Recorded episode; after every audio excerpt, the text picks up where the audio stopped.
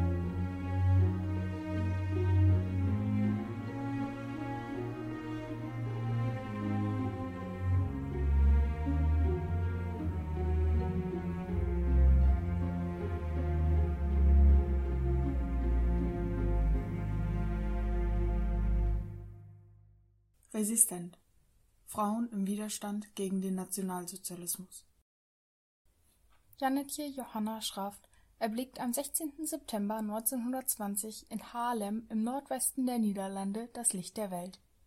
Ihre Eltern Pieter und Aafje Thalia Schraft nennen das kleine Mädchen zärtlich Jo oder Jopi.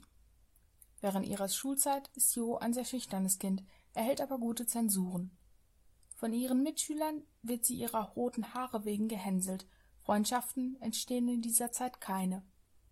Ihre vielleicht einzige Spielkameradin, ihre ältere Schwester Annie, stirbt an Diphtherie, als Jo sieben Jahre alt ist. Ihre Eltern beginnen ihr einzig verbliebenes Kind überzubehüten, was zur weiteren Isolation ihrer Tochter beiträgt, und Jo vergräbt sich in die Welt der Bücher. Ihre noch erhaltenen Schulaufsätze zeigen den Einfluss ihres Elternhauses. Beide Elternteile sind Sozialisten und reden zu Hause häufig über aktuelle Nachrichten und Politik, und so äußert auch Jo in den in ordentlicher Schrift verfassten Schularbeiten eine klar pazifistische und antisemitische Einstellung. Nach ihrem Schulabschluss im Jahr 1937 mit Bestnoten in Hochdeutsch und Geschichte beschließt sie Jura zu studieren und holt die dazu notwendigen Staatsexamen in Latein und Griechisch bei einem Tutor nach 1938 schreibt sie sich schließlich an der Juristischen Fakultät der Gemeentelijke Universiteit Amsterdam ein. Sie interessiert sich hier besonders für das Völkerrecht. Innerhalb der Studentenvereinigung lernt sie Philine Polak und Sonja Frank kennen, beides ebenfalls Jurastudentin, und freundet sich mit ihnen an. Zusammen gründen sie einen Frauenclub namens Gemma, kurz für Gemare e Minoribus Appentheus. Von den kleinen Dingen aus streben wir nach dem Großen, dem sich weitere Kommilitonen, unter anderem Jos Amsterdamer Mitbewohnerin, anschließen. Hier werden vor allem politische Diskussionen geführt. Besonders die zunehmende, von Deutschland ausgehende Gefahr ist häufig Thema der Debatten. Mit dem Einmarsch der Wehrmacht 1940 in die Niederlande ist Jo somit sehr bewusst, was auf ihr Heimatland und auch ihre jüdischen Freundinnen zukommt in den Zusammenkünften der Gruppe hatten diese bereits von der Verfolgung und Diskriminierung jüdischer Menschen in Deutschland und in von Deutschland besetzten Gebieten berichtet. Etwa 20.000 ausländische Juden waren zudem seit der Machtergreifung Hitlers 1933 in die Niederlande geflohen, wo der jüdische Teil der Bevölkerung seit über 100 Jahren nahezu komplett integriert war, und hatten ihre Erlebnisse geschildert. Um nun ihren Freundinnen Sonja und Philine vor den Maßnahmen der Besatzer zu schützen stiehlt die einst schüchterne und brave Jo aus dem Amsterdamer Stadtbad die Ausweiser zweier den beiden ähnelnden Frauen. Sie organisiert auch Verstecke für sie und bringt beide bei ihren Eltern unter, bei denen auch sie nun wieder wohnt. Trotz der räumlichen Entfernung engagiert sich Jo weiter im Widerstand in Amsterdam.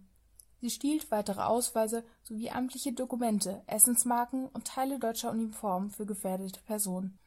Zudem organisiert sie auch Geld und Lebensmittelsammlungen für Inhaftierte. Für ihr Studium, dessen Inhalt inzwischen den Vorgaben der Nationalsozialisten folgt, bleibt nebenher kaum noch Zeit. 1943 schließt sich Jo dem Rat von Versailles in Het Koninkrijk der Nederlanden, kurz RVV, dem Widerstandsrat im Königreich der Niederlanden an. Jetzt nimmt sie auch den Tarnam Honey an, unter dem sie heute bekannt ist. In der der niederländischen kommunistischen Partei nahestehenden Organisation fühlt sich die junge Sozialistin wohl. Sie operiert inzwischen auch nicht mehr im entfernten Amsterdam, sondern in einem Haarlemer Ableger der Gruppe. Hier arbeitet sie häufig mit den Schwestern Truus und Freddy Overstegen zusammen. Das Trio junger Frauen mit 23 ist Jo die älteste, Freddy mit 17 die jüngste fällt den deutschen Soldaten und Offiziellen nicht im negativen Sinne auf. Widerstand ist ihrer Ansicht nach reine Männersache, und auch die als ehemalige Kommunisten bekannten Overstegen-Schwestern ziehen keinen Verdacht auf sich. Die Frauen transportieren so unbehelligt Waffen, falsche Papiere und Flugblättern mit ihren Fahrrädern. Jos gute Deutschkenntnisse dienen den dreien sehr zum Beschaffen von Informationen von Wehrmachtsangehörigen, die den gut aussehenden Widerstandskämpferinnen Avancen machen oder gezielt von ihnen angesprochen werden. Diese relativ passive Rolle reicht Jo nach einiger Zeit nicht mehr. Sie trainiert den Umgang mit Schusswaffen. Bei ihrem ersten Einsatz handelt es sich zu ihrem Unwissen um einen finalen Test. Ihr Partner gibt ihr eine ungeladene Waffe und das vorgebliche Opfer ist der Kopf des RVV. Aus Zorn über die Täuschung weigert sich Jo zunächst, die Gratulation ihrer Prüfer anzunehmen und verweigert sogar den Handschlag. Zusammen mit Jan Bohnekamp ebenfalls RVV-Mitglied, und den Overstegen-Schwestern, die ebenfalls ein Waffentraining erhielten, gelingt es ihr, mehrere hohe Repräsentanten der Besatzer wie Gestapo-Mitglieder, niederländische Kollaborateure, Verräter und Mitglieder des NSB, der niederländischen nationalsozialistischen Bewegung, zu eliminieren. Auch die Infrastruktur der Niederlande wie Elektrizitätswerke, Bahndämme und Brücken gehören zu den Zielen von Jo und ihren Kameradinnen auch wenn auf ihre Taten stets Racheaktionen der Besatzer folgen, werden die Widerstandskämpfer nicht wie von den Deutschen erhofft entmutigt. Jo gehorchte doch nicht blind.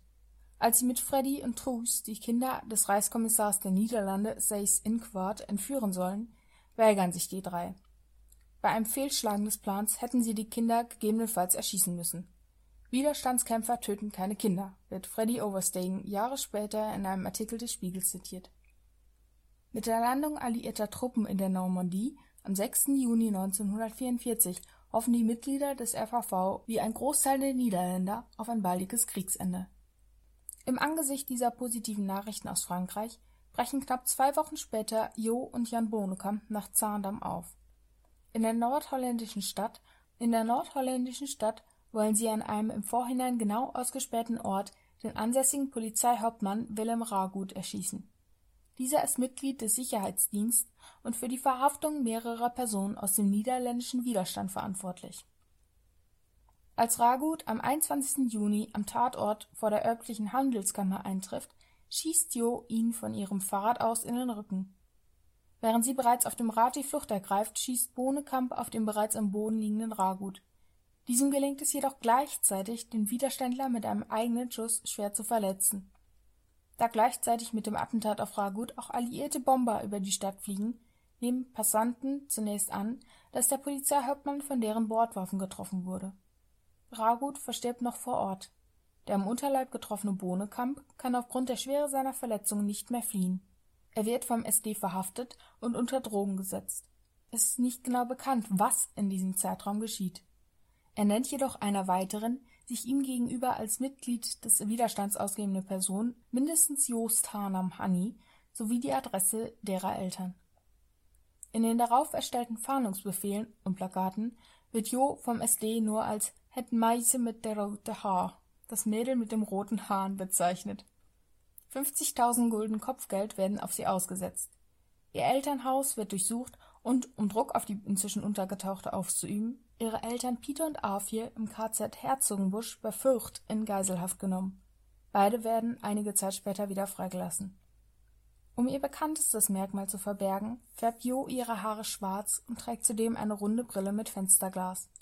Der Tod Bonekamps hat sie tief getroffen und die junge Frau ist schwer depressiv. Es wird von Zeitzeugen und Historikern angenommen, dass zwischen Jo und Bonekamp mehr als nur eine freundschaftliche Beziehung bestand. Ihrer Freundin Feline Polak gegenüber sagt sie zu dieser Zeit Ich werde versuchen, noch Bruchstücke meines alten Ichs zu retten, aber das geht wahrscheinlich nicht mehr. Die Leute sind in so einer Feststimmung. Ich sitze daneben wie ein lächelnder Buddha und man erwartet, dass ich auch in Feststimmung bin. Aber am liebsten würde ich fluchen. Während des Hungerwinters 1944-45 flammt der Widerstandsgeist in Jo jedoch abermals auf. Sie arbeitet nun wieder häufig mit Krugsoverstegen zusammen, kümmert sich um Kontakte zu anderen Widerstandsorganisationen und nimmt auch ihre vorherigen Sabotage- und Spionageaktivitäten erneut auf. Ihren letzten erfolgreichen Auftrag führt sie am 15. März 1945 gemeinsam mit den Overstegen-Schwestern in ihrer Heimatstadt Haarlem aus. Sie erschießen dort den Friseurmeister Co. Langendijk, einen Informanten des SD, auf offener Straße. Bei der direkt darauf folgenden Razzia der Deutschen geben sich die drei in ein Café geflüchteten Frauen als sturzbetrunken aus. Keine Woche später, am 21. März, wird Jo, wie üblich mit dem Rad unterwegs, bei einer Straßenkontrolle angehalten. Bei sich trägt sie ihre 9-mm-Pistole und die Widerstandszeitung De Wahrheit. Den Polizisten fallen ihre roten Haaransätze auf. Den Krieg haben sie inzwischen zwar beinahe verloren, aber das Mädchen mit den roten Haaren haben die Nationalsozialisten nicht vergessen und nun endlich gefasst. Im Haarlemmer Untersuchungsgefängnis wollen zwei Gefängniswärter sie noch befreien, jedoch wird Jo noch in der Nacht ihrer Einlieferung nach Amsterdam überführt. Hier wird sie mehreren Tage und Nächte lang Verhören unterzogen. Sie gesteht hier zwar ihre eigenen Taten, weigert sich aber standhaft, die Namen oder Anschriften anderer involvierter Personen zu verraten. Laut den späteren Aussagen ehemaliger Mitgefangener sitzt sie zu dieser Zeit in Einzelhaft und hat durch den ständigen Schlafentzug sowie die häufige Verweigerung von Nahrungsmitteln und Wasser stark an Kraft abgebaut. Auf ihrer Zellentür stehen weder Namen noch eine Gefangenennummer, sondern nur das Wort Mörderin. Auf Befehl von Willy Lagis, Leiter des SD in Amsterdam, wird Jo am 17. April aus ihrer Zelle geholt und zum Strand von Overveen in der Gemeinde Blömendal gebracht. Als ein erster Schuss ihrer Bewacher, vermutlich abgegeben vom Gestapo-Offizier Matthäus Schmitz, sie noch streift, ruft sie angeblich Ich schied beter. Hierauf erschießt sie das niederländische SD-Mitglied Martin Kuiper mit seiner Maschinenpistole. Ihre Leiche wird in den Dünen verscharrt. Am 4. Mai 1945 kapituliert die Wehrmacht in den Niederlanden. 17 Tage nach der Ermordung von Jannetje Johanna Annie Schaft. Ihre sterblichen Überreste werden wenig später neben den von 421 weiteren ermordeten Widerstandskämpfern in den Dünen der Gemeinde Blömendal entdeckt. Jo ist die einzige dort gefundene Frau.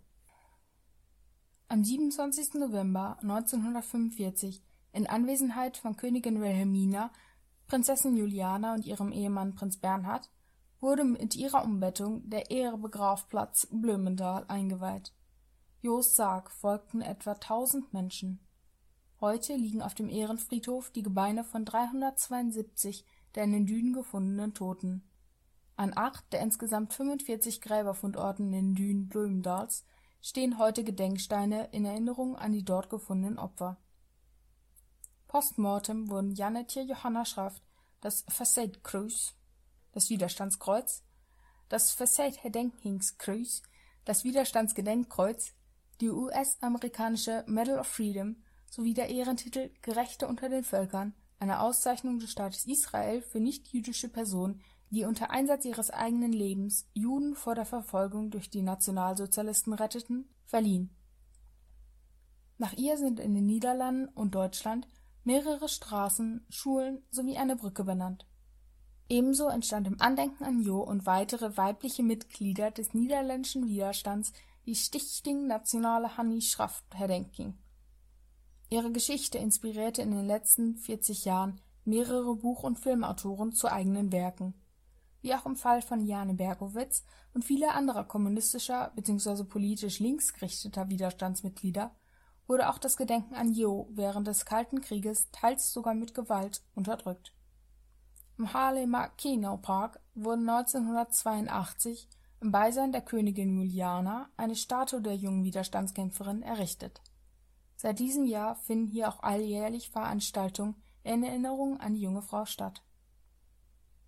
Willy Lages, der gegen ein bereits im April 1945 zwischen den niederländischen Widerstandsorganisationen und den deutschen Besatzern beschlossenes Abkommen verstoßend weiter Erschießungsbefehle ausstellte, musste sich nach Kriegsende auch für die Ermordung von Jo verantworten. 1949 wurde er in den Niederlanden für seine während des Kriegs begangenen Verbrechen zum Tode verurteilt. Das Urteil wurde drei Jahre später in eine lebenslange Haftstrafe umgewandelt. Aufgrund einer schweren Erkrankung wurde Lages 1966 trotz großer Proteste der Bevölkerung begnadigt und nach Westdeutschland abgeschoben. Er starb hier 1971. Jos jüdische Freundin Sonja Frank und Philine Polak blieben zunächst im Haus der Schrafts. Frank wollte sich jedoch nicht weiter verstecken. Beim Fluchtversuch in die Schweiz wurde sie verraten und deportiert. Sonja Frank starb am 13. November 1942 im Konzentrationslager Auschwitz. Philine Polak versteckte sich bis zum Tod Jan Bonekamps und der darauf folgenden Fahndung nach Jo bei deren Eltern. Sie wurde von weiteren Mitgliedern des RVV nach Amsterdam gebracht, wo sie sich bis Kriegsende bei verschiedenen Personen verstecken konnte. Sie emigrierte 1948 in die USA. In einem Interview, verfügbar auf der Website des United States Holocaust Memorial Museums, erzählt sie von ihrer Zeit während des Krieges und auch über ihre Freundin Jo. Feline Polak starb 2018. Die Overstegen-Schwestern Truus und Freddy überlebten den Krieg ebenfalls. Truus hatte die Spur ihrer Kamerade nach Amsterdam verfolgt. Hier wartete sie gemeinsam mit Feline Polak mehrere Tage vor dem dortigen Gefängnis, bis sie vom Tod der Freundin erfuhren. Truus hielt immer wieder Vorträge an Schulen und Universitäten über die Gefahren des Antisemitismus, Faschismus und ihre Arbeit im Widerstand. Im Gedenken an die niederländischen Opfer des Nationalsozialismus und den Widerstand erschuf sie mehrere Plastiken, unter anderem auch die bereits erwähnte Statue von Jo in Harlem. Freddy Overstegen zog sich nach 1945 zunächst komplett aus der Öffentlichkeit zurück. Sie haderte sehr mit der antikommunistischen Haltung in den Niederlanden und den westlich geprägten Ländern nach dem Krieg. Erst 2014 wurden beide Schwestern von der Regierung öffentlich geehrt. Ihre Geschichte wurde seitdem in mehreren Büchern behandelt Truth Overstegen starb 2016, ihre jüngere Schwester Freddy 2018. In Gedenken an Jannetje Johanna Hanni Schraft Rat van Faceet in het Koninkrijk der Nederlanden 16. September 1920 bis 17. April 1945